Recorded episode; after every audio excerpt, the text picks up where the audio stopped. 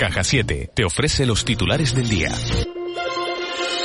Los empresarios turísticos están molestos por el hecho de que se esté señalando al Maspalomas Pride como un posible foco de viruela del mono. El presidente de la Federación de Empresarios de Hostelería y Turismo de Las Palmas, José María Mañaricúa, se preguntaba en el programa de la noche al día por qué se pone el foco en este evento celebrado en mayo si ya en Madrid existían casos desde el mes de abril. Además señala que los datos no son comparables. Mientras Canarias ha confirmado un positivo, Madrid ha notificado más de 30. Piden no seguir centrando la atención en la fiesta para así no dañar la imagen de ningún colectivo y de ningún lugar.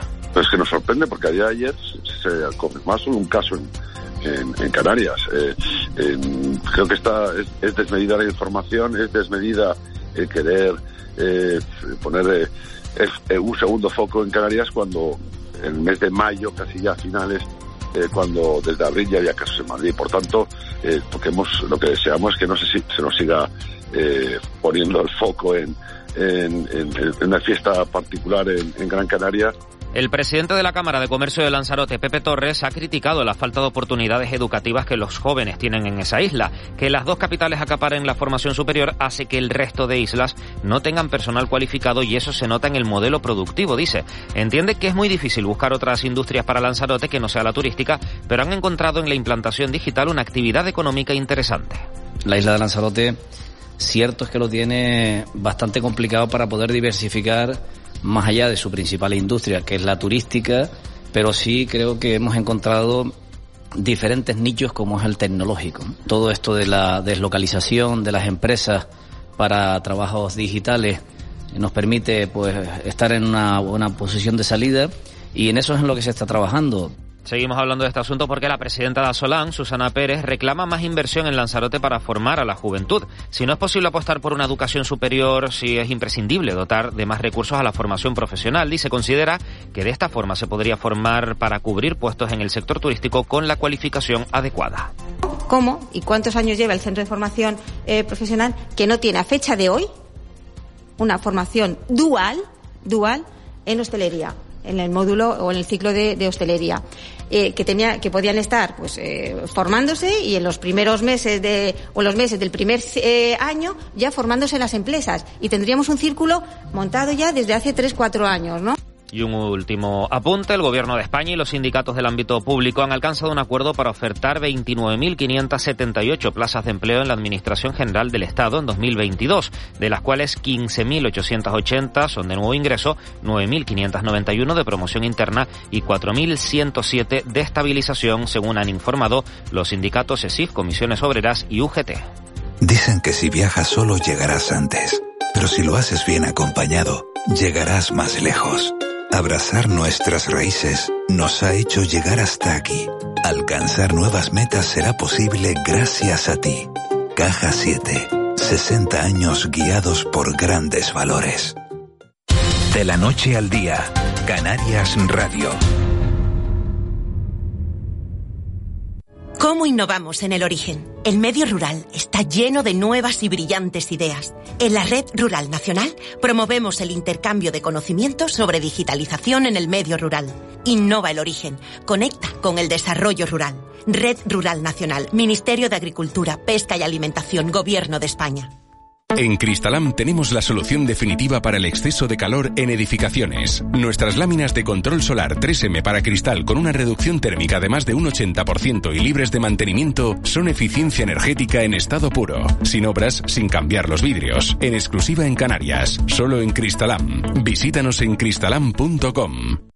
Vuelve a McDonald's el nuevo McFlurry de M&M's. Una combinación de tu helado favorito con deliciosos M&M's rellenos de cacahuete y chocolate. Pero eso no es todo. Tus M&M's pueden ir acompañados del sirope que más te guste para que lo disfrutes aún más. Solo en tus restaurantes McDonald's de Canarias.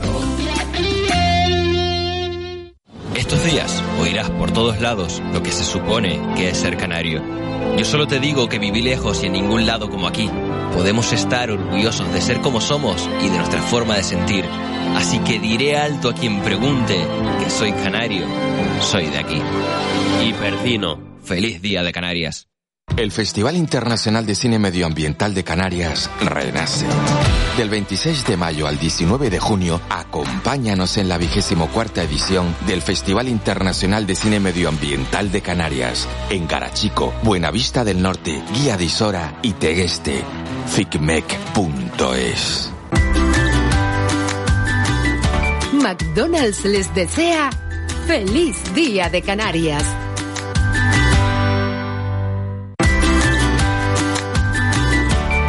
Mutua Tinerfeña, comprometidos con Canarias.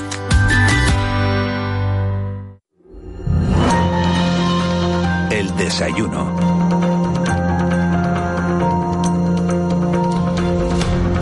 8 de, de la mañana de este martes 24 de mayo. Saben ustedes que todas las mañanas buscamos un tiempo para desayunar, para hablar con calma, para tomar un café. Eh, metafórico suele ser, pero hoy no. Hoy en la Villa de Teguise nos han puesto hasta, hasta el café de, de verdad y lo vamos a compartir con, con su alcalde, con Osvaldo Betancor García, que lleva, bueno, siendo alcalde de, de esta Villa de Teguise, eh, No lo digas, no lo digas porque la gente va a pensar que soy muy. No, muy- no, no, muy no, viejo. no, pero tampoco, tampoco es tanto. La gente quien le gana desde 2011.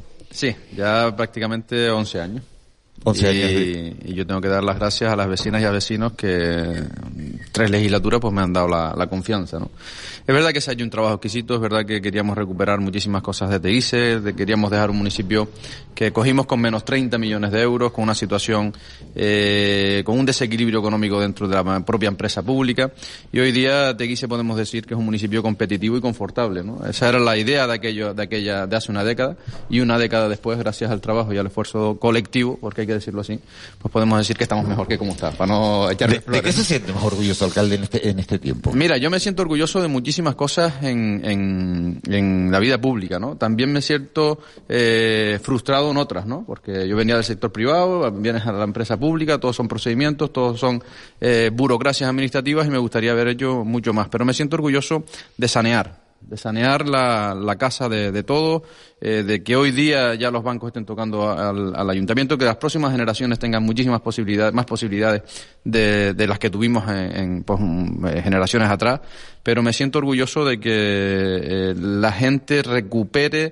el, el, el orgullo de pertenencia a un pueblo, ¿no? El celebrar los 600 años de historia en el año 18, el, el, ahora- mismo estar eh, dentro de la efeméride de la localidad turística Costa de Guise, los 50 años de historia, eh, yo creo que es muy importante eh, realzar la- el orgullo de pertenencia, ¿no? Yo, yo creo que para mí eso, eso es una de las cosas que hemos recuperado en Teguise. ¿Y qué retos tiene por delante después de 11 años al frente de- de- del ayuntamiento? Dice, ¿me queda por hacer en Teguise?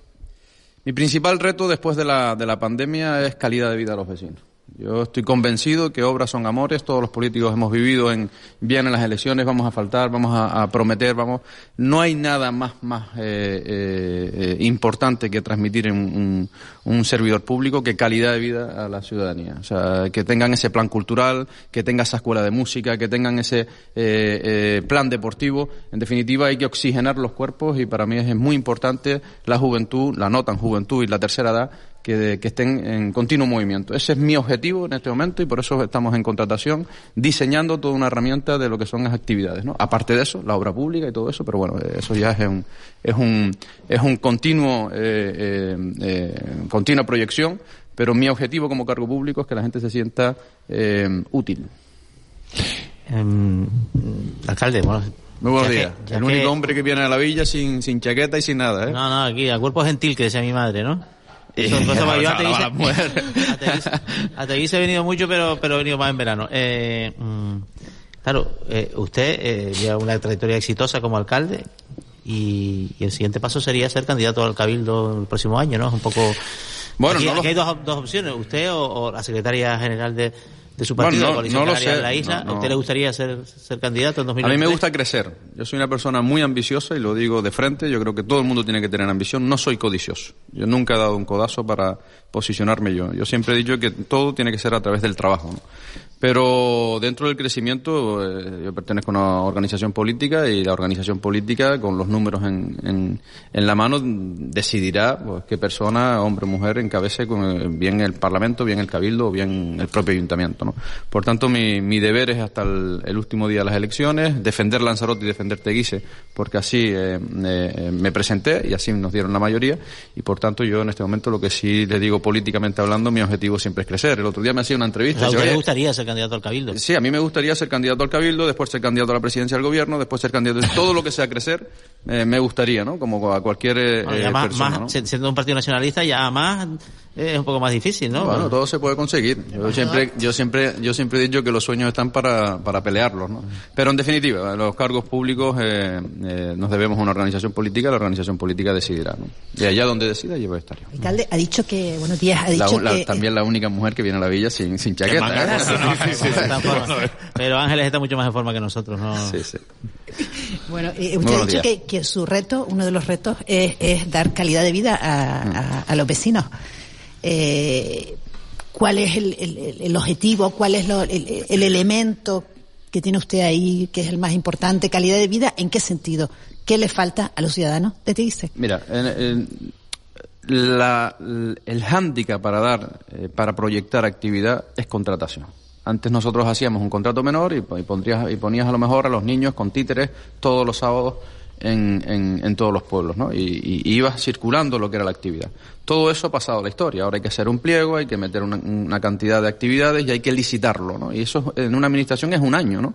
Claro, la, la gente, nosotros venimos de una situación complicada en, la- en el confinamiento, sobre todo la tercera edad, ¿no? El otro día celebramos el Día de las Madres y la gente llorando diciendo, qué bonito que nos hemos encontrado otra vez, ¿no? Ese fue el mensaje que, esa fue la, la, la, el- la gota que colmó el vaso que digo, oye, es la necesidad vital de eh, generar actividades. Entonces, eh, ¿cuál sería la proyección? La proyección es actividades juveniles, actividades de la tercera edad, pero no solo en, en- en, venga, pues los ponemos los fines de semana, no, no. Actividades con un enriquecimiento. Por ejemplo, la tercera edad, hay una deficiencia tremenda en el tema de la tecnología. Mucha gente me viene a la alcaldía diciendo, con- hasta con la tarjeta de crédito, me acompaña, porque yo no sé lo, lo del cajero. Así es, esto está pasando en el siglo XXI.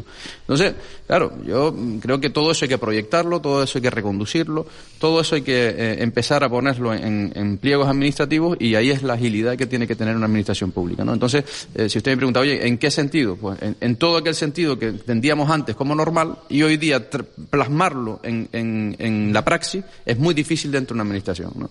Entonces, para mí es, es mi reto de aquí a al, al 31 de diciembre. ¿No hay problemas sociales en, en Teguise? Sí, claro que hay problemas sociales, por supuesto que hay problemas sociales y hay que tratar los problemas sociales como en, en su conjunto, pero problemas sociales en, en toda índole, ¿no? El empleo juvenil en este momento es un problema eh, candente, sin embargo tenemos, acaba de salir la, la presidenta de, de la Asociación Turística, tenemos un número, eh, eh, un número de ocupación que es óptimo, pero no hay re- una redistribución de esa riqueza a la sociedad. Eh, yo creo que en este momento hay problemas sociales que hay que tratarlo en, en, en, en todos los estamentos, ¿no? Pero, mm, en definitiva, para, para contestarte, creo que lo más difícil dentro de una administración pública y dentro del municipalismo es la, la adjudicación de todo esto que estamos hablando. Es muy difícil eh, eh, tran- eh, transformar eh, las ideas en, en realidad. Un asunto relacionado con lo que le preguntaban a Arancibia y, y, y que al mismo tiempo en Lanzarote es muy candente, ¿no? Es, el- es la cuestión de la escasez de vivienda, ¿no? Hmm. En ese caso, su municipio, ¿cómo, cómo, cómo, cómo lo vive? ¿no? Hay, existe la tensión de precios la que, que, se, que se manifiesta, por ejemplo, en Arrecife, ¿no? Donde hay situaciones realmente controvertidas en el sur de la isla. Por supuesto, yo creo que en este momento existe la tensión de precios y existe la necesidad de vivienda. ¿no? Eh, nosotros aprobamos un plan general en el año 2015 con unas bolsas de suelo, hemos- se lo hemos puesto a disposición del propio gobierno de Canarias y esperando a Lanzarote para que el gobierno de Canarias materialice aquello que presentaron hace tres años, ¿no? Eh, con, con el eslogan de Coalición Canaria, 20 años en el gobierno, 25 años en el gobierno, no materializaron, nosotros vamos a hacer mañana. Tres años después vemos que seguimos con la misma necesidad de bolsas de vivienda en, en Lanzarote. Una, una isla que, que es... De vivienda pública. De vivienda pública, correcto. Una y la vivienda privada porque está el, el- precio, o sea, la Sí, inflación que se está viviendo es tremenda, ¿no? Pero una isla que, que en este momento necesita de esa, de esa infraestructura porque eh, lo vemos, y antes lo, lo estaban comentando la- la- la- los empresarios, no, no hay eh, no hay, em, ¿cómo se dice? No hay, no hay eh, eh, empresas dedicadas al sector del, del servicio porque no conseguimos mano de obra. Y encima la mano de obra que viene, el precio del alquiler es muy alto, o sea, se van, se van de aquí. Eh, por tanto, yo creo que en este momento esa, esa necesidad de, de vivienda cada vez va a ir más en, en alza y bueno, yo espero y deseo que el gobierno de Canarias lo que prometa lo cumpla, ¿no? Eh, porque ya llevamos tres años con una bolsa en Arrecife importante que habíamos dejado del anterior gobierno y no se materializa. Y al igual que la residencia de mayores, que también me gustaría un poco decirle a Canarias cómo está la residencia de mayores aquí en Lanzarote. Dígalo. Bueno, pues eh, es una pena, y lo digo porque la pirámide poblacional en, en Lanzarote está invertida, ¿no? Eh, más del 48% estamos por encima de los, de los 45 años, por decirlo así. En, en 10, 15 años vamos a, a necesitar, ojalá que no, eh, em, eh, esa- esas camas eh, sociosanitarias. Y nosotros habíamos dejado un suelo que está en Tailla, habíamos dejado una ficha financiera de casi 15 millones de euros, habíamos dejado una licitación que se adjudicó y presentaron la primera piedra, la primera piedra hace muchos años atrás. Y, y bueno, dos años después vemos como no existe una, una obra, no hay una ampliación de esta residencia que no se ha empezado, que no se ha empezado, no hay una ficha financiera para, para ya empezar a soñar en la segunda fase y por tanto estamos hablando de que Lanzarote en los próximos cinco o seis años, que es mañana, eh, vamos a tener un problema candente en la atención sociosanitaria de nuestros mayores, ¿no? O sea, no se está proyectando la isla en, en, el futuro, ¿no? O no, no. Yo creo que Lanzarote ha perdido peso específico dentro de, de Canarias, ha perdido marca eh, competitiva a nivel eh, turística, ha perdido eh, capacidad de, inversión, sin embargo es la tercera isla que tributa, ¿no? Por tanto, yo creo que en este momento hay una sumisión absoluta, por tanto, eh, desde el Cabildo hasta el Gobierno de Canarias, y eso lo vemos en, en- que en esta legislatura no se ha materializado absolutamente nada en esta Pero fíjese, alcalde, que estamos oyendo a, los empresarios, hemos oído a, Pepe Torres, al presidente de la Cámara de Comercio, oíamos a Susana Pérez, eh, presidenta de Solán. Falta gente cualificada. Cualificada y, y, y después también eh, con menos cualificación, eh, con una cualificación de camarero a lo mejor, ¿no? Eh, ¿Por qué? ¿Qué se está haciendo? Usted está todos los días en el Parlamento. Hoy se va a un pleno, eh, sale de aquí y se va a coger un avión para ir a, al pleno del Parlamento de Canarias. Hemos tenido los recursos. Sí, no, no, pero hemos tenido los recursos y, y en este momento lo que no, lo que falta es entender la situación. Vamos a ver, la pirámide eh, eh, educativa está invertida. O sea, eso del titulitis está en este momento eh, sobredimensionado. Yo lo veo en el ayuntamiento. Todo bueno, el mundo- estará sobredimensionado, alcalde, El pero el mundo- 83% de los universitarios, de los graduados, encuentran un puesto de trabajo. Sí, sí, sí, sí, sí. Pero yo, yo, yo, yo le digo que, um, para que me entiendan lo que iba a decir, o sea, está eh, sobredimensionado en algunos aspectos, que no es lo que iba a decir y usted me cortó. En otros aspectos, eh, eh, hay una precariedad exquisita, ¿no? Eh, llámese usted en el tema de investigación. O sea, eh, en este momento, eh, en la parte de, de la, de la- del universitario, como usted dice, eh, ese dato que usted acaba de decir es correcto, ¿no? Pero en el tema de la, de la educación profesional, Ahí sí no hemos avanzado en los, en los últimos 10 años. Ahí sí hay una necesidad. En Lanzarote no encuentra usted un soldador ni, ni, debajo de las piedras. Un pedrero, nosotros llevamos buscando pedreros para el plan de empleo, para, eh, rehabilitar todos los que son los muros de piedra. No hay. O sea, en este momento hay una necesidad eh, profesional en algunos sectores que van a- a- que están eh, prácticamente a desaparecer, ¿no? Entonces, no hemos sido eh, bastante reactivos en intentar eh, eh, recuperar, intentar a marcha forzada fomentar lo que son las, formaciones profesionales. Esto no ha pasado en Alemania. En Alemania usted primero se forma en una profesión y automáticamente decide usted cuál es su futuro universitario. Por tanto, yo creo que en este momento, y más Canarias que necesita tirar de esa masa laboral, porque somos islas turísticas y debemos dar servicio, ya llegamos muy tarde y nos va a costar posicionarlo. Por tanto, la mano de obra que va a venir va a ser de fuera. Los empresarios están diciendo eh, eh, eh, por activa y por pasiva que tienen que traer mano de obra y lo vemos en, en obras que no arrancan. Y eh, yo creo que en este momento el gobierno de Canarias está llegando tarde a este problema que la sociedad y el empresariado tienen encima de la mesa. Pero se trae mano de obra de fuera y a la vez hay paro aquí. O sea, eh, eh, los jóvenes de Lanzarote, ¿qué quieren hacer? ¿Qué- No, vamos a ver, el paro que está aquí, lógicamente, es de esa mano de obra o de esa masa salarial que sí existe. Por eso le decía yo que la pirámide puede estar invertida. O sea, la masa salarial que en este, en este momento necesitamos, pues lógicamente te- el, empresariado tiene que tenerla en, en, en, muy corto paso de pie. Y le pongo el, ejemplo del soldador. O sea, se lo pongo porque es una cuestión que, que, que estamos viendo aquí en, Lanzarote. O sea, la gente tiene que, tirar de, de- esa y tiene que encontrar a soldadores donde sea y ofrecerle venir y trabajo seguro. Eh, por tanto, yo lo que, lo que sí creo que en este momento hay que reflexionar, hay que fomentar mucho la formación profesional, hay que fomentar mucho los ciclos que estamos demandando y para eso tenemos que empezar a diseñar un plan estratégico educativo formativo para los próximos cuatro o cinco años. En el término municipal de Teguise está el archipiélago chinijo. Y la graciosa, le iba a decir. Exacto. Corre el riesgo, hemos visto alguna imagen ahí en las últimas semanas y demás de, bueno, de, que a veces, bueno, de, eh, es contaminación que viene del mar y demás, pero mm, hay- la graciosa corre el riesgo de, vamos a decir, morir de éxito. De sucumbir a una presión excesiva producto del atractivo que tiene. Vamos a ver, la graciosa nadie discute que es un atractivo turístico, es más, la- es la imagen turística del gobierno de Canarias en las ferias de Berlín, en la feria de la World Travel y en la feria de Fitur. Es, es así, ¿no?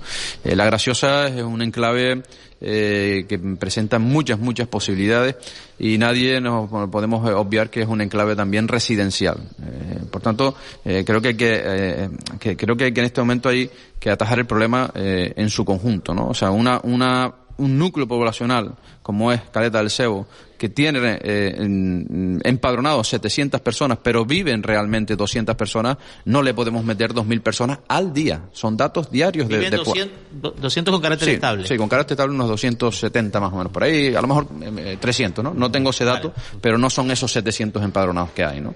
Pero sí, lo que sí hay un dato eh, fehaciente es que en todos los días de eh, la época estival entran entre 1.500 y 2.000 personas. A eso hay que darle servicios, hay que eso lógicamente, esa carga, hay que tratarla, ¿no? Hay que tratarla en, en su conjunto, ¿no?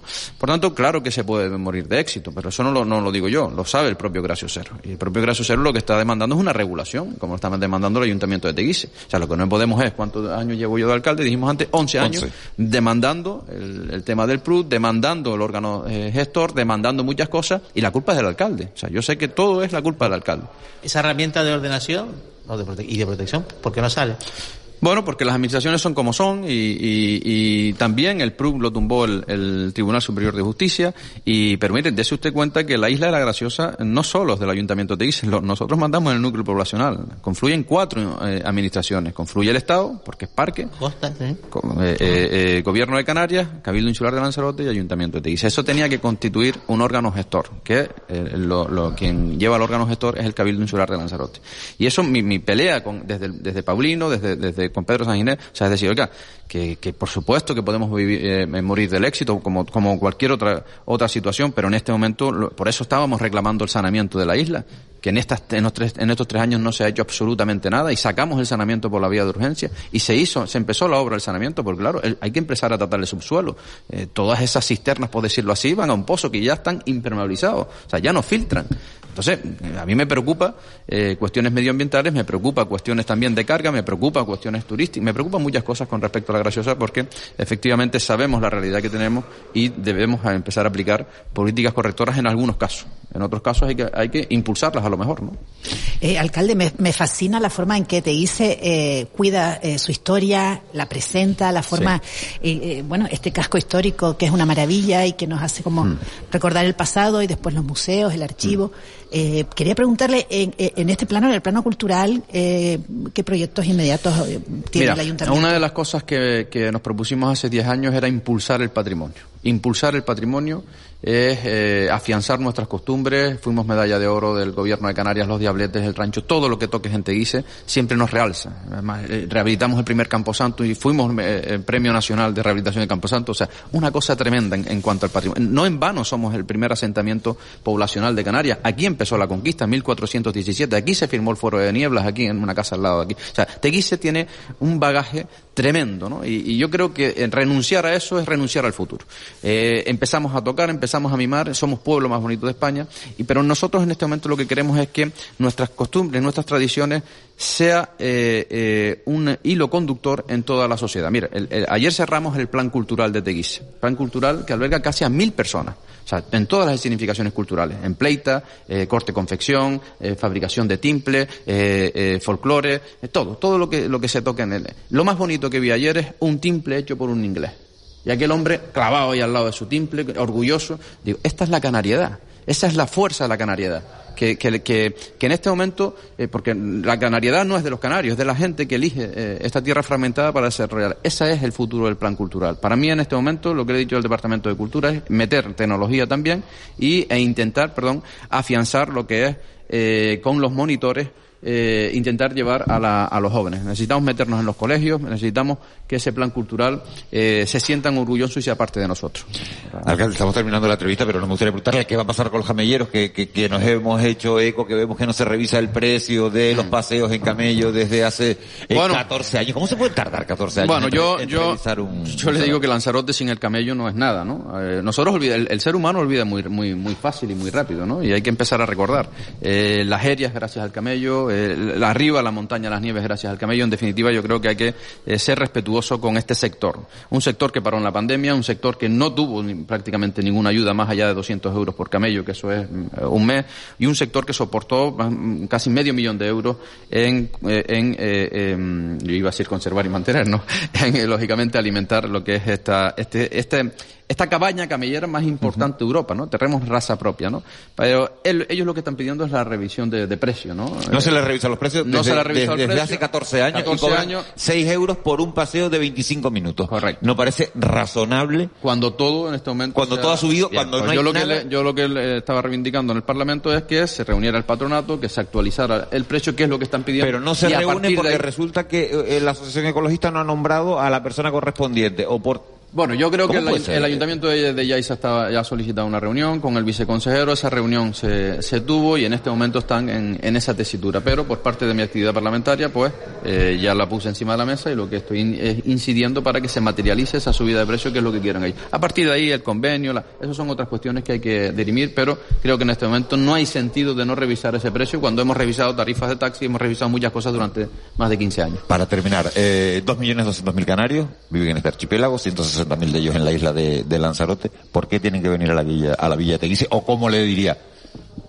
Mire, te- yo creo que Teguise, Teguise es imprescindible en Lanzarote. Mm, eh, yo creo que todo el mundo que visita eh, Lanzarote tiene que pasar por uno de los pueblos más bonitos de España, que es la Villa de Teguise, tiene que pasar por el segundo mercadillo más importante de España, que es aquí en la Villa de Teguise, pero creo que en este momento eh, tiene que entender la canariedad visitando los eh, museos históricos que tenemos aquí en, en Teguise. En menos de un kilómetro cuadrado tenemos casi 14 museos históricos y eh, yo creo que en este momento se entiende esa canariedad, se entiende ese mimo, se entiende ese trato visitando este, estas calles empedradas. y la repostería viene ahora, ¿eh? Y la no vayan a pensar que se van a salir de aquí nada más que un café. Estamos a dieta, estamos a dieta, alcalde. ¿eh? Osvaldo, Osvaldo de Corral, alcalde Bueno, de, de Teguise, diputado, diputado de Coalición Canaria en, eh, en el Parlamento Canaria. Muchísimas gracias. Eh, Gracias a bueno, por lo que estamos viendo, próximo candidato eh, de Coalición al Cabildo de, de- No lo sé. de Lanzarote, Yo no, no- lo sé, no. pero va a tener que Será- pelearlo ahí. eh, serán eh, ustedes, de- serán ustedes eh, testigos, testigos, testigos de lo, de lo que ocurra. Alcalde, muchísimas Con, gracias con por mucha sinceridad, recibido, gracias por elegir Teguise, gracias por hoy estar hablando de Teguise, invitar a toda Canarias a venir a uno de los pueblos más bonitos de España, como digo, aquí en la isla de Lanzarote. Osvaldo de Tacor, muchas gracias. Gracias. Buen día. Gracias. De la noche al día, Canarias Radio. ¿Cómo innovamos en el origen? El medio rural está lleno de nuevas y brillantes ideas. En la Red Rural Nacional promovemos el intercambio de conocimientos sobre digitalización en el medio rural. Innova el origen, conecta con el desarrollo rural. Red Rural Nacional, Ministerio de Agricultura, Pesca y Alimentación, Gobierno de España. En Cristalam tenemos la solución definitiva para el exceso de calor en edificaciones. Nuestras láminas de control solar 3M para cristal con una reducción térmica de más de un 80% y libres de mantenimiento son eficiencia energética en estado puro, sin obras, sin cambiar los vidrios, en exclusiva en Canarias, solo en Cristalam. Visítanos en cristalam.com. Worten llega a Fuerteventura. Toda la tecnología por fin a tu alcance. Con el precio mínimo garantizado, la mejor financiación y envío gratis en gran electrodoméstico y televisión de gran pulgada. Visítanos en nuestra nueva tienda en Puerto del Rosario en el polígono de Risco Prieto o en nuestra web canarias.worten.es. Worten, tecnología para todos. Caja 7, entidad comprometida con nuestra gente, te desea feliz día de Canarias. SICAR, el alquiler de coches en Canarias te desea feliz día de Canarias. Hotel Jardín Tesina, un jardín de emociones para tus vacaciones. Siente el océano a tus pies, saborea nuestra exquisita gastronomía, encuentra el equilibrio en cuerpo y mente junto al mar en un entorno sostenible. Descubre nuevas sensaciones en La Gomera. Reserva ya en jardín-tesina.com o en tu agencia de viajes. Hotel Jardín Tesina, diferente por naturaleza. 15 metros. Pueden salvar tu casa y tu vida del fuego. Protege tu casa de los grandes incendios forestales despejándola de vegetación. La prevención es una responsabilidad compartida. Consulta toda la información sobre prevención de incendios forestales en la web grancanariamosaico.com. Cabildo de Gran Canaria. De la noche al día, Miguel Ángel Dasguani.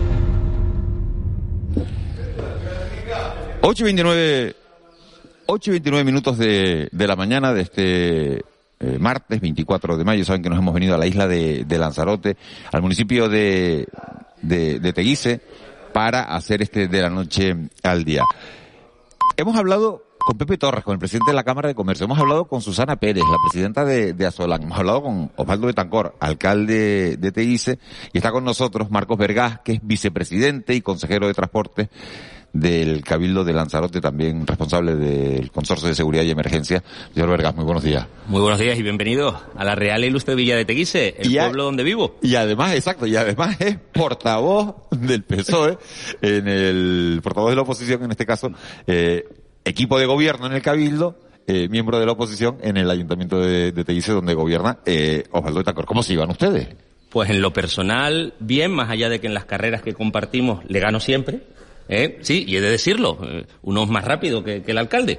Luego, políticamente, es verdad que en la Pero última... ¿qué, ¿En qué carrera? Porque Carreras así- populares. Ah, Hacemos porque el hace- running, hace- lo que hace- le llamamos running, ahora running. running, claro. Atletismo, sí. Antes era calzarse unas zapatillas, un pantalón corto, una camiseta y salir a correr. Ustedes se pican en los plenos y en las carreras Sí, también. efectivamente. ¿eh? En los plenos cada vez gana más el Partido Socialista. Yo espero que en las próximas elecciones de 2023 así también sea. Pero en las carreras, es de decirlo, tengo yo más suerte, quizás porque salgo más a la calle a correr, a ver las deficiencias Pero, ¿y que hay por- en cada uno y- de los pagos del y- pueblo. ¿Y él por qué le ganó en Teguise? En Teguise, porque tenía 12 y bajó a 11, y nosotros teníamos 3 y subimos a 7. Ah, vale, Subimos vale, a 7, vale. nos quedamos ahí a las puertas. Además, en una campaña que yo creo que por todo el mundo fue aplaudida porque fue muy cercana. De hecho, nuestro eslogan es Estamos muy cerca. Fue una campaña de puerta a puerta, de entrar en las casas, en los garajes, de buscar el encuentro con los vecinos y vecinas. Y de ahí que pasáramos a siete concejales, 2.227 apoyos populares, además fruto de que tocamos en todas las puertas sin distinción. A veces me decían, Marco, en aquella casa no toques que esos son de- del PP, o no toques en aquella que son nacionalistas. Nosotros tocamos en todas. Y pedimos la confianza, abiertamente. Y de ahí el incremento excepcional de apoyos populares que tuvimos. Y ahora lo que queremos es revalidarlo en 2023, propiciando un cambio en Teguise que ya va tocando, que es que lleva el nacionalismo, insularismo gobernando 40 años, que se dice pronto. A ver, eh, y ahora yo voy a hacer una pregunta un poco a fiesta. Eh, en el plano insular, ¿y usted tocaría también en la puerta de las casas de los pilotos de rally de Lanzarote? Por supuesto, toqué y di la cara, como vicepresidente del Cabildo, ante la ausencia Después en de la este caso de la controversia, presi- se refiere a la controversia que ha habido con Sí. la cancelación del Pues rally. me tocó, me tocó dar la cara. Como vicepresidente primero del Cabildo, la presidenta estaba en un duelo personal, no pudo asistir y recibí a los pilotos y a la organización.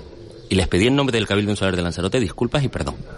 Porque no se tenía que haber producido una cancelación a 24 horas vistas de la celebración de la prueba.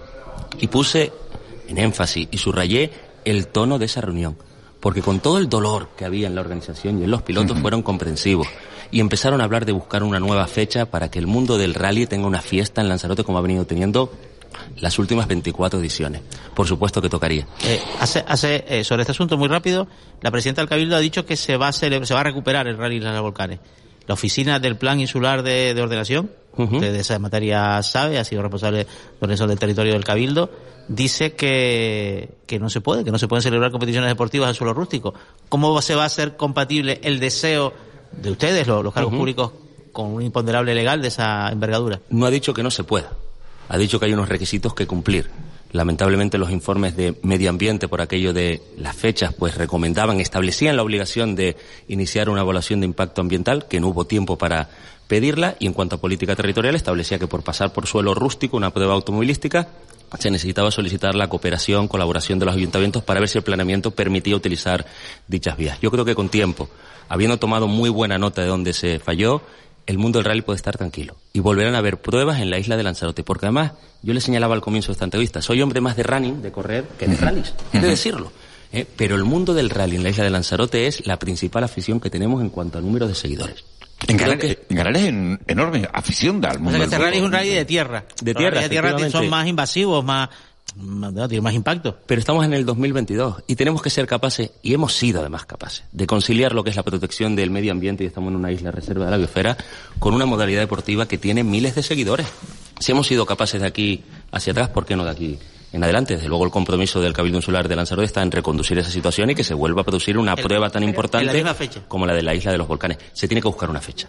Y probablemente la fecha sea mejor fuera del periodo de nidificación, que es como se pretendía en esta ocasión, que no en las fechas que se señalaron. Pero desde luego el compromiso está en recuperar la prueba. Señor Vergas, eh, ¿cómo se eh, salva esa contradicción?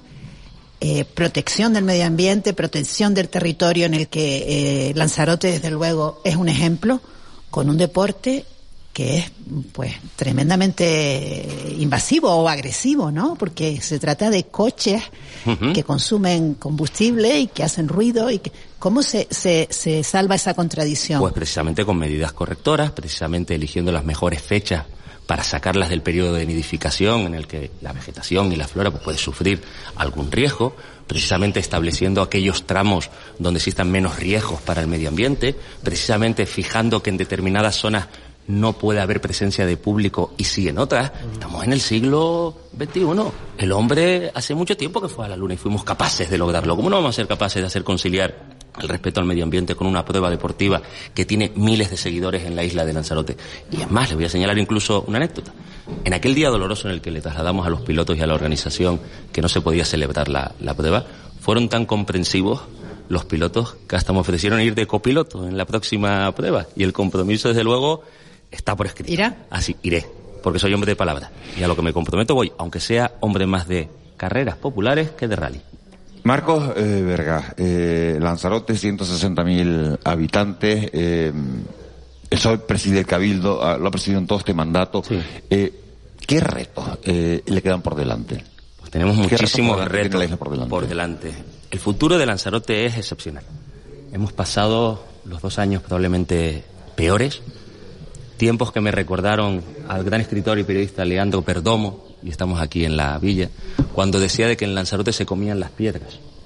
Pues estuvimos muy cerca, en una situación tremendamente complicada donde tuvimos que despedir a miles de turistas y donde tuvimos durante demasiado tiempo un cero turístico. Pero afortunadamente lo hemos superado. Lanzarote está de vuelta. Desde luego el futuro es esperanzador. Creo que estamos en una isla que es tierra de oportunidades. De hecho, estamos en cifras de desempleo ya inferiores a las prepandémicas, a las que teníamos en el año 2019. 20,21% según el- eh, los Sí. datos de la EPA del primer trimestre de este año. 10.203 personas que creo que están en desempleo en datos del último mes, si no recuerdo mal. Pero igualmente también señalo que estamos en cifras de turistas aún siendo inferiores que en 2019. La capacidad de gasto está siendo mayor y se publicado por el ISTAR recientemente un estudio al respecto. Y luego está la valoración que hacen los turistas que nos visitan, que es excepcional. Nos dan casi matrícula de honor en cuanto al grado de satisfacción cuando visitan la isla de los volcanes. Eh, eh, los turistas le dan matrícula de honor, muchos de ellos repiten, porque eh, Lanzarote tiene muchas zonas turísticas pujantes. Estamos hablando de Costa Teguise en este, en este municipio, pero estamos hablando también de Playa Blanca, eh, en Carmen. Yaiza estamos hablando de Puerto del Carmen. ¿Cuál es la zona más pujante ahora mismo y por cuál?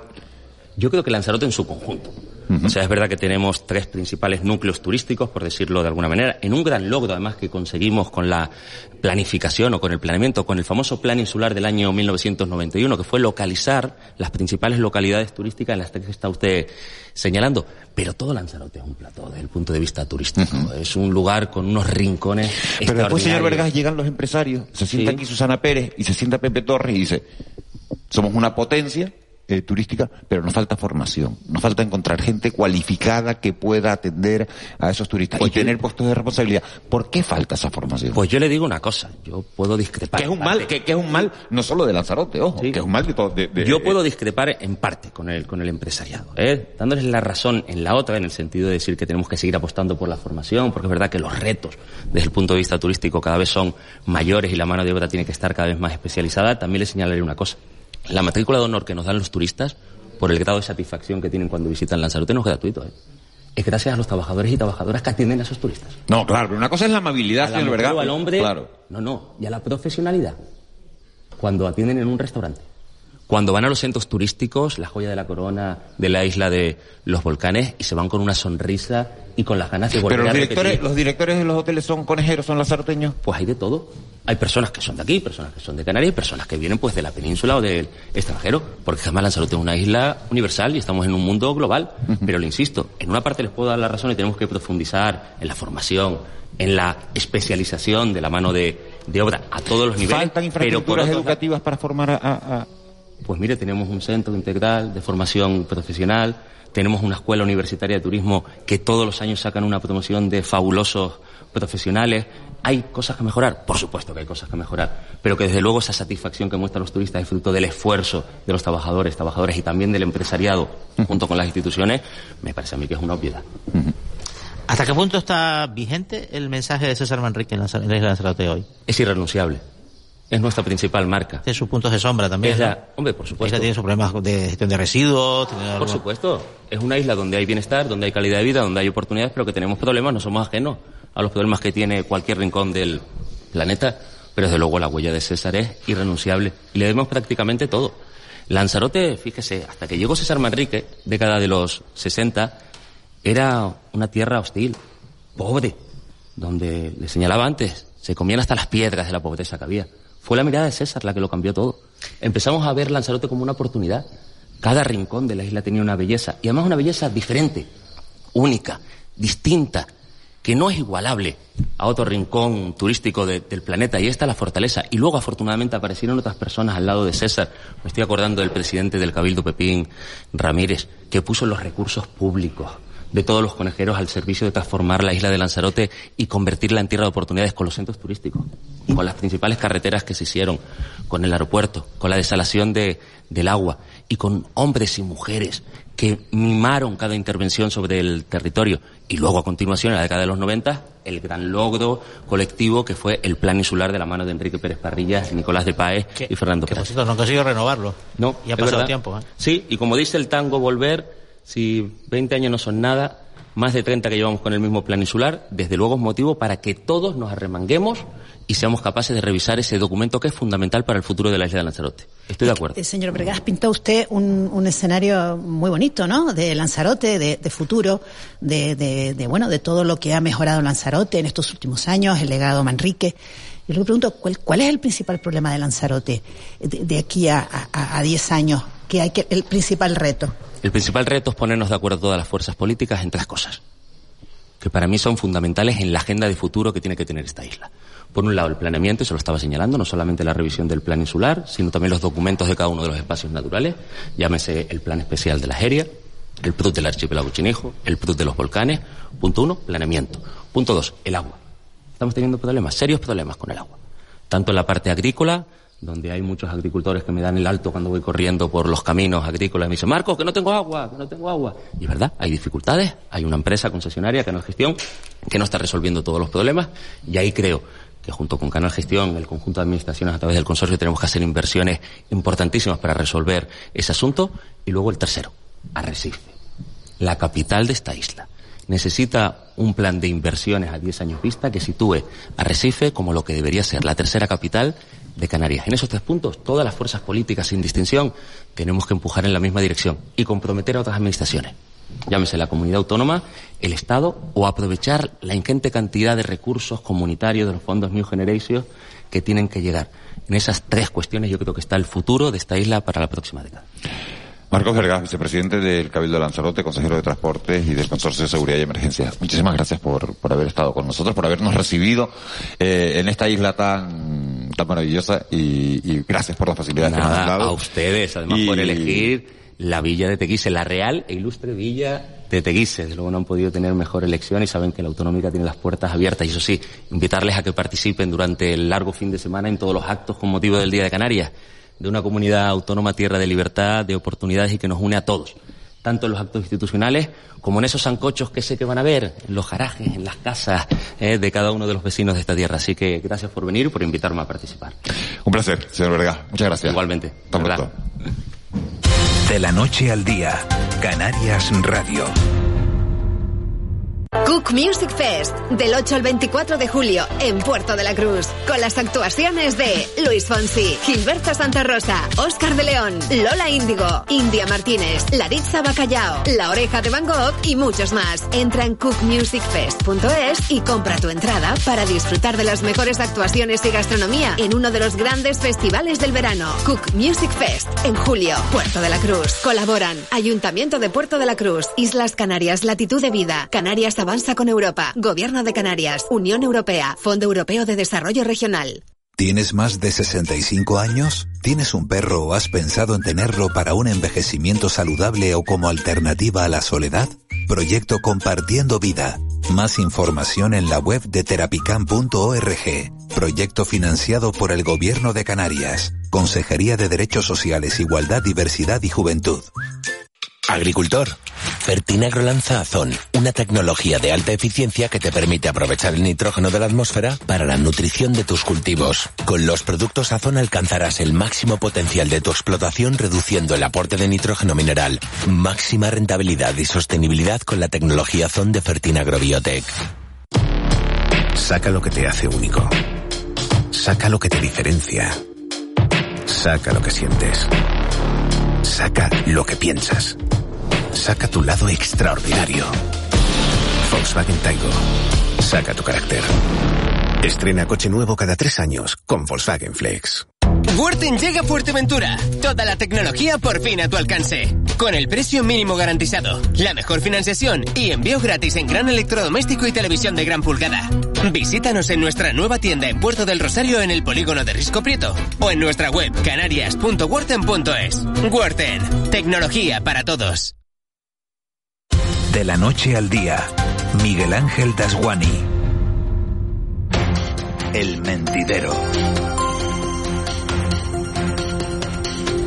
8 y 45 minutos de la mañana de este martes, eh, 24 de mayo, día en el que estamos haciendo de la noche al día aquí en Canarias Radio desde la villa de Teguise, en la isla de Lanzarote. Nos metemos en tiempo de tertulia, siguen con nosotros Ángeles Arencibio, Juan Manuel Betancourt y se incorporan a esta tertulia hoy eh, de manera presencial, nosotros que hemos venido a donde teníamos que haber estado muchas otras veces, que es en el Lanzarote con Alberto Acosta. Alberto, eh, buenos días. Muy buenos días y bienvenidos. a- Gracias, gracias por acercarte a este estudio improvisado que hemos... Ha sido más fácil tenido. hoy, ¿eh? Ha sido más fácil, ha sido mucho más fácil. Y Manu Ribeiro, director de, bueno, de, de Diario de, de Lanzarote, Diario de Fuerteventura. Eh, Manu, Muy buenos días. Eh, ¿qué, qué, qué titular tienes hoy en Diario de Lanzarote? En Diario de Lanzarote, ¿Con pues qué mira, abre? Hoy el- la noticia del día sin duda es el juicio contra el expresidente del Cabildo, Pedro Sánchez, que después de mucho intentarlo, de darle vueltas, de recurrir los recursos irrecurribles, pues hoy se siente en el banquillo. Pero eh, abrimos con una noticia que quizás es la cara eh, la cara opuesta de lo que decía el portavoz del PSOE en Teguise de que Lanzarote casi él ve Marcos Vergas ve el vaso siempre medio lleno no bueno la realidad es que Arrecife es el décimo municipio de España con más paro. El décimo municipio de España con más paro si eso no es preocupante pues Se llevan también, Alberto, como, como decían, o decían, en lo personal no, porque da- entre el alcalde, No, en lo o- político Osvaldo, Osvaldo, Osvaldo de Tancor y, y- ¿eh? No, lo personal sí. Sí.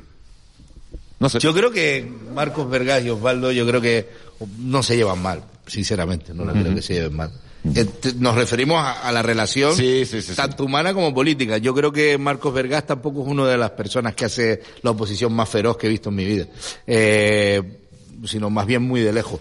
Y, y yo creo que no se llevan realmente mal, para nada. vamos. Le preguntaba, le preguntaba a Manu con qué, con qué abría él hoy, hoy su periódico, con qué abres, eh, con qué abres el tuyo. Bueno, nosotros hablamos de rally y de y de y de y de Pedro Sanginés, evidentemente. Además, la semana el, ayer fue un día muy de- muy judicial, como suele ser el Lanzarote, como los compañeros de la prensa de Lanzarote saben y como ustedes pueden leer constantemente. Ayer teníamos, eh, pues por ejemplo, la solicitud de los siete de- del día 27 que iban a ir siete imputados, los, todos los consejeros de Coalición Canaria por presunta falsificación, pues están pidiendo unos días más. Ayer por fin se va a celebrar un juicio que fue un- de una acción que fue un disparate, veremos si eso tiene una causa penal o no, que es esta, y eh, entonces claro, todo eso junto, lo judicializado, junto que prácticamente si trabajas en Lanzarote tendrías que tener un set directamente, si fuera la Canaria, un set en el juzgado, ¿no? Es tremendo, ¿no? Yo empecé a hacer tribunales eh, hace unos años. Y era época de Honorio García Bravo y Dimas Martín, esto que estás hablando, ¿no? Era exactamente lo que tú estás comentando ahora. Dimas Martín sigue en los juzgados. Pero eran dos protagonistas de Habituales. habituales, ¿no? De, de, de los de los tribunales estaban estaban siempre. ¿En qué medida condiciona el juicio de San Ginés un poco el futuro político a un año de las elecciones en, en- la isla? Porque San Ginés ha sido, bueno, pues no solo el líder de Coalición Canaria de la isla, sino también una figura un poco descollante, ¿no? Que gu- gustaba o producía rechazo, pero indiferencia no. Hombre, yo creo que al margen de que resulte condenado o no en el juicio que arranca hoy, que previsiblemente arranca hoy, pero como ha tenido una suspensión, recursos, etcétera, vamos a poner todo en cuarentena, eh, no cabe duda que San Ginés lleva en el Cabildo desde 1999 como consejero eh, en el gobierno, en la oposición, como presidente del Cabildo desde octubre del 2009 por moción de censura hasta las elecciones del 2019, que perdió por escaso margen, es a lo que él se agarra para hacer valer su capital político, pero que duda cabe de que son muchos años en la, en la primera institución. Y el relevo natural lógico dentro de Coalición Canaria para aspirar a la presidencia del Cabildo es a quien han tenido aquí sentado hace un rato, a Osvaldo Betancor, ¿no? Eh, de hecho, ya hace eh, tres años ya se especuló con que Osvaldo eh, podría ser el candidato al Cabildo. Insisto, más allá de que eh, resulte condenado o no, parece que la etapa en el Cabildo de San Ginés ha terminado. De hecho, es una anomalía que siga como portavoz de la oposición, habiendo estado diez años en la presidencia del Cabildo. Y eh, la cuestión es que si no resulta condenado, él va a seguir haciendo valer su, eh, su capital político porque ha sido el macho alfa dentro de Coalición Canaria, ha tomado Yo lo vi buena muy- parte de las yo- decisiones. Yo lo vi muy seguro de Manu de que, de que iba a conseguir el ser candidato a- al Cabildo por parte de Coalición Canaria. ¿eh? ¿Viste muy seguro, ah? A Osvaldo. Mm, Bueno, Fue muy claro, fue muy claro. Yo no lo veo. Yo sí, Pedro Sáenz Ginés no es inhabilitado, eh, que puede no serlo. Aquí hay dos escenarios. Uno, Pedro Osvaldo lleva siendo el mejor candidato de coalición canaria en los últimos años, eso es evidente. Pedro Sanginés es el que ha mantenido. Ahora mismo hay más gente en, en coalición canaria deseando que a este señor lo condenen, porque no lleva cárcel, es simplemente un apártenlo. Que no se pueda presentar, ¿no? Que no se pueda presentar, exactamente, apártenlo, y porque por él mismo no, no se atreven ni a decirle, por favor, ya no molestes más, y no se atreven tampoco, bueno, no se pueden enfrentar con él, pues no se atreven. Entonces, para mí, si Pedro Sanginés no es inhabilitado para cargo público, le hace el peor de los favores a Coalición Canaria. Porque vaya o no vaya de número uno, o vaya o no vaya de número dos, irá en esas listas. Lo ha dicho perfectamente Manu. Lleva desde 1999 y agarrado a muchas como- décadas de poder. Como muchos políticos en Canarias, Alberto. O sea, alcaldes que llevan 20 Pero van años, algunos van 20 y 30 saltando, años, ¿no? De- 20 y 30 años. Algunos van Y saltando de una mayorías institución a absolutas. otra. pues aquí y, nos estamos de acuerdo, y estamos de acuerdo, Juanma, que cuando llega uno nuevo, un pipiolo, Machín, de- en, en Tinajo, ¿cuántos años lleva? desde 1997. Pero bueno, los machín son los Kennedy de Tinajo, eso es como una saga y es difícil moverlo, ¿no? Hay, hay políticos que se... No, lo, lo explico, lo explico. El alcalde, su, su hija es la secretaria general de Coalición Canaria en... otra, otra de los gallitos que podría... Claro, y es, Otra iba a de decir, los gallitos. Iba a decir, ¿la secretaria insular no tiene ninguna posibilidad de ser la candidata al Cabildo? Mm, el- bajo mi punto de vista, en una pelea Osvaldo eh, Pedro, es posible que acaben teniendo por una vía intermedia. Pero yo, sinceramente, en el poder del Cabildo, lo estaba diciendo Juanma, si mañana el alcalde que lleva 30 años en cualquier municipio de, de, Canarias, de España, como en las instituciones españolas, se pone de número 3, ¿quién seguirá mandando en ese municipio? El número tres, ¿no? ¿Qué es lo que pasaría con Pedro Saginés? Claro. Vaya en el puesto decimos- que vaya, mandaría él. Los periodistas decimos, bueno, si el candidato es nuevo, que no ha pasado por política, no tiene ni idea. Y si es un hombre o una mujer que lleva un montón de años, es que lleva muchos años, ¿no? Quiero decir que habrá un término intermedio, No, ¿no? pero- Habrá políticos a los cuales el- el- el- la larga estancia en un, en, un, contigo. en un cargo, pues realmente es que el tío funciona o la tía funciona y está haciendo las cosas bien y la gente lo vota realmente porque, porque es el sí. caso. Y hay otros casos que no. este tiene cuatro imputaciones, si me permites, Manu. Una imputación por el, por el asalto a la planta, que es una ilegalidad. Sea, al margen de que penalmente sea responsable o no, es una ilegalidad. Tiene una denuncia por coacciones que ha acabado arrastrando a siete compañeros suyos, seis compañeros suyos en un presunto delito de falsificaciones. Tiene otra denuncia por falsa denuncia, porque trituró a la familia de, a- de Antonio González con una denuncia falsaria en los centros turísticos que acabó arruinando esa familia. Y tiene otra prevaricación más. O sea, estamos hablando de un figura y, no te olvides, y no te olvides del caso eh, que se está instruyendo bajo secreto sumario todavía, que, es le registró la la UCA. UCO la casa hace apenas un par de meses, ¿no? O sea, estamos hablando de una lacra política en el ampliando caso un, de poco el Pedro foco, Sánchez. am- ampliando un poco el foco, porque está claro que es una dinámica que se da en la política española, que es el eje derecha-izquierda, en la política canaria. mm, Y en Lanzarote, el eje derecho, vamos a ver, mm, ¿cuál parece dominante en estos momentos? Porque, bueno, pues tampoco parecería tan raro después de la ruptura del acuerdo de gobierno entre el, entre el PSOE y el PP, que era un, un poco un exotismo, que Coalición Canaria y el Partido Popular se pongan de acuerdo para gobernar en Lanzarote. tras Era, un exotismo, pero funcionaba bastante bien, quiero decir. ¿Hasta qué? Eh, fu- funcionaba, de hecho, públicamente han tenido más problemas en estos cinco meses de pacto PSOE y Podemos en el Cabildo que en dos años y medio largos que gobernaron PSOE y PP en la Corporación Y Insular. coalición PP tampoco se lleva muy bien en Arrecife. No, eh, también están ahí. ah, bueno, en fin, son dos gallos en un mismo corral, ¿no? Eh, la cuestión es que el problema para que eh, la izquierda, vamos a definir así como en términos de eje que apuntaba Juanma, gobierne eh, o siga gobernando en, en Lanzarote dependerá de Podemos y de otras fuerzas que puedan surgir en ese ámbito. Es verdad que en Lanzarote hace nada, hace, eh, hace ocho años, en las elecciones del 2015, la izquierda a la izquierda del PSOE obtuvo más votos que el PSOE. Es decir, la suma de Podemos y una, una agrupación local que era Somos tenían más votos y los mismos consejeros que el PSOE. Lo que pasa es que ese espacio es un espacio difuso que ahora mismo yo creo que ninguna fuerza lo capitaliza, ni Podemos, ni ninguna fuerza local, y Lanzarote tiene experiencia desde hace más de dos décadas en fuerzas locales de ámbito ecologista, progresista, etcétera. Ese es probablemente el gran, el, el gran eh, problema del PSOE, que el espacio político a su izquierda se desinfle eh, en la representación institucional y no tenga la fuerza suficiente para gobernar eh, PSOE Podemos. que no se lo capitalice y que no lo capitaliza el PSOE. Y con cuestiones como la del rally eh, tan polémica y tal ahí se polariza mucho el votante ecologista de Lanzarote porque el PSOE está tratando eh, como apuntaba antes el consejero Marcos Vergas tratando de contentar al mundo del rally con el mundo de- del ecologismo del cuidado de la naturaleza eso y es eso y eso es- eso bajo mi punto de vista es muy complicado es casi la cuadratura del círculo y eso fragmenta Las creo jugaras- yo Las jugaras no votan, pero las jugaras no votan pero quien quiera la ubara sí Además, estamos en un cambio de, de era, ¿no? Est- Estamos en un cambio hacia, hacia, realmente el cambio climático es un hecho más que evidente y, y No, estamos no. viendo transformaciones por todos lados. Entonces, un- una prueba deportiva que consiste en, en quemar combustible a toda mecha y, y andar por, por sitios protegidos, pero- pues parece que no es algo, ¿no? Sí, pero vamos a ver, los rallies están condenados a desaparecer. El mundo del motor está condenado a desaparecer.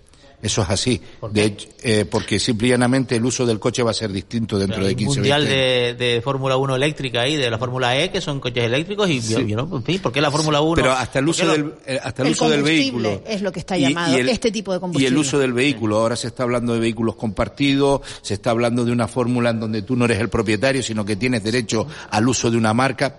Todo eso va a ir desapareciendo, eso no lo discutimos y probablemente vayas a tener una transición.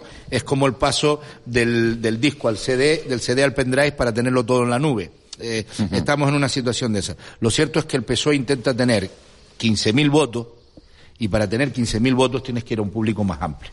Podemos, pretende tener, no se sabe cuántos votos, pero desde luego no 15.000. Entonces pretende ir a una, a una marca más corta. En esa lucha estás quitándole consejeros al PSOE o se los estás quitando a, Podemos. Desde luego en Lanzarote sacar 15.000 votos con políticas de este asunto me parece extraño. Para mí personalmente creo que Solís se equivocó absolutamente. César Manrique fue capaz de sincronizar dos cosas importantes, que era eh, tener al pueblo detrás de la lucha medioambiental. Y lo hizo en los 60 y los 70, en una España eh, franquista, para entendernos. Y eso no lo está logrando Solís porque impone las cosas muy rápido. Si aquí hubiéramos dicho, en vez de nueve Sol- tramos... Solís te refieres a Elena Solís, la consejera de Medio Ambiente del Cabildo. Por supuestísimo. Sí, sí, bueno, para los oyentes. Ah, claro, claro, claro, claro. Sí, no es el tomate Solís, eh, la, la que ha metido más estaba tomate que pensando en el tomate, Sí, sí, fíjate. que creo que es hasta familia. Pero bueno, eso es al margen. Eh, me refiero, si tú este año coges y le dices a Lanzarote, nueve tramos de arena, no, no, no. Usted se va a hacer siete tramos de tierra. Y el año que viene dice cinco. Y dentro de cinco años los coches son eléctricos. Y dentro de cinco años vamos a un... Eso sí. Nos quedan tres minutos y de tertulia y, y yo le quiero preguntar, se lo hemos preguntado a los políticos, se lo preguntado a los periodistas que conocen la realidad y tienen otra otra perspectiva completamente distinta. El gran reto, Manu Ribeiro, de, de Lanzarote para los próximos años. El gran reto probablemente sea la ordenación del territorio y, y el problema del agua. Es decir, ahora mismo el agua de Lanzarote está en manos de Canal Isabel II. Eh, Se discute sobre el agua no en el Cabildo de Lanzarote, no en el Consorcio del Agua, sino que se discute en la Asamblea de Madrid. Es así. Claro, porque Canal Isabel II es una empresa propiedad de la Comunidad de Madrid. Efectivamente, es, propia- es que la controla Ayuso, es decir, que controla el agua. Canal Isabel eh, Lanzarote controla el agua en Ayuso. Lanzarote no es Dolores Corujo. Quien responde sobre, sobre la gestión del agua en Lanzarote no es Dolores Corujo, presidenta del Cabildo, sino que es Isabel Díaz Ayuso, presidenta de la Comunidad de Madrid. De hecho, en la Asamblea de Madrid se ha preguntado en varias ocasiones eh, por parte de las fuerzas de la oposición qué pasa con el agua en Lanzarote porque estamos estallando 120 millones de euros que han metido en Lanzarote entre canon, inversiones, etcétera, etcétera. ¿no? Ese es el gran problema porque sigue perdiendo Lanzarote más, eh, más de la mitad del agua que se desala, es un problema ambiental, es un problema a todas luces insostenible en términos económicos y está el problema de la ordenación del territorio. Es decir, utilizamos en Lanzarote, yo creo que por exceso, la figura de César Manrique, eh, el legado eh, estético de César Manrique, el legado de la ordenación del territorio que fue del 86 al 91, desde que se encarga el plan insular hasta que se aprueba, que fue un proceso participativo y, y además adoptado por unanimidad, luego se incumplió, pero desde 1991 no se ha hecho prácticamente nada productivo. Estos tres años de mandato eh, en el Cabildo tampoco han supuesto un avance, ni mucho menos en esa materia. Alberto Acosta, en 30 segundos. El gran reto de Lanzarote para los próximos años. Estoy de acuerdo con el agua. eh, De hecho, se está investigando Pedro Sánchez por la adjudicación de esa agua y por un millón de euros que le dio a su amiguete. eh, y eso se está vis- para que para que la gente sepa lo que significa la corrupción, ¿no? Y el segundo, dejar de hablar de asfalto y de hoteles y empezar a hablar de talento. Creo que es un problema que no solamente corresponde a, a Lanzarote, creo que es un problema que le corresponde a Canarias. Empezar a hablar de otro tipo de economía y otra forma de ver la realidad, más allá del bloque, del cemento y de los edificios. Alberto Acosta, Manuel Ribeiro, ¿qué ibas a decir Me ha algo? encantado estar aquí porque así cuando Juanma me vacila, le veo la cara. Sí, sí, sí, sí, sí, sí, sí.